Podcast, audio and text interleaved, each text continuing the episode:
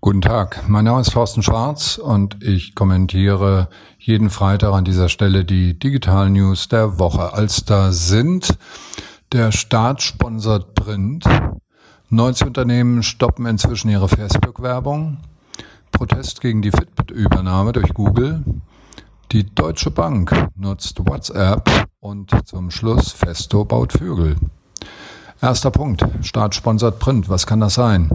Wir reden über Digitalisierung und gleichzeitig hat der Bundestag entschieden, Zeitungen, Anzeigenblätter und Zeitschriften in irgendeiner Weise zu unterstützen, was ja okay ist, ja. Die haben enorme Kosten durch die Zusteller, aber anstatt dass die Zusteller jetzt direkt das Geld bekommen über das Arbeitsministerium, geht das Ganze jetzt übers Wirtschaftsministerium und direkt an die Verlage. Ob das zielführend ist, mal sehen.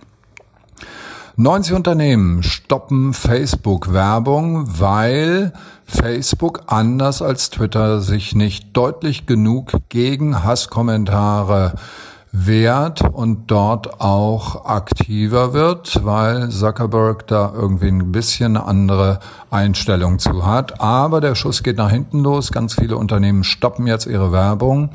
Und äh, er bleibt aber trotzdem stur, jedenfalls bisher. Protest gegen die Fitbit-Übernahme durch Google. Google hat gesagt, wir wollen Fitbit haben, den äh, Anbieter der Fitness-Armbänder und sage natürlich ganz deutlich, es geht uns überhaupt nur um die Hardware. Komisch, oder? Hardware kann man heute egal wo produzieren. Nein, es geht natürlich um Daten, aber das verrät einem keiner. Das heißt also, ähm, auch Google gibt das nicht zu dass das wirklich Wertvolle an dem Unternehmen Fitbit definitiv der Besitz der Information ist, wo sich Menschen bewegen, wie sie sich bewegen und äh, Körperdaten. Was natürlich datenschutzrechtlich extrem heikel ist. Insofern muss das Unternehmen so reagieren, wie es reagiert. Die Deutsche Bank nutzt WhatsApp. Auch deutsche Unternehmen gehen in Richtung Kundenkommunikation und versuchen den direkten Dialog zu ihren Kunden zu verbessern.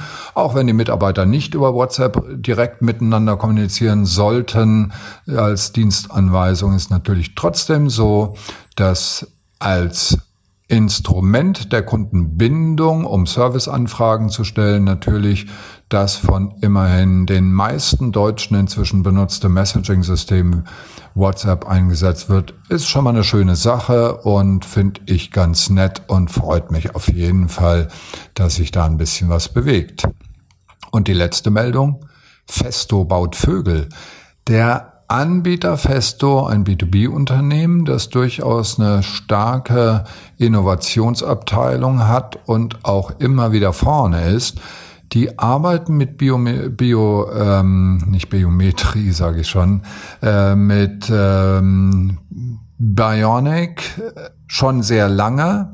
Das heißt also, die Natur wird technisch irgendwo nachgebaut und schon vor zehn Jahren hatten die ihren erste, nicht Drohne, nein, ihren ersten selbstfliegenden Vogel und der wurde jetzt weiterentwickelt, indem auch noch die Federn abgebildet wurden und das ist eigentlich eine ganz spannende Sache, dass die Deutschen zwar in Digitalisierung nicht so weit sind, aber zumindest im Tüfteln.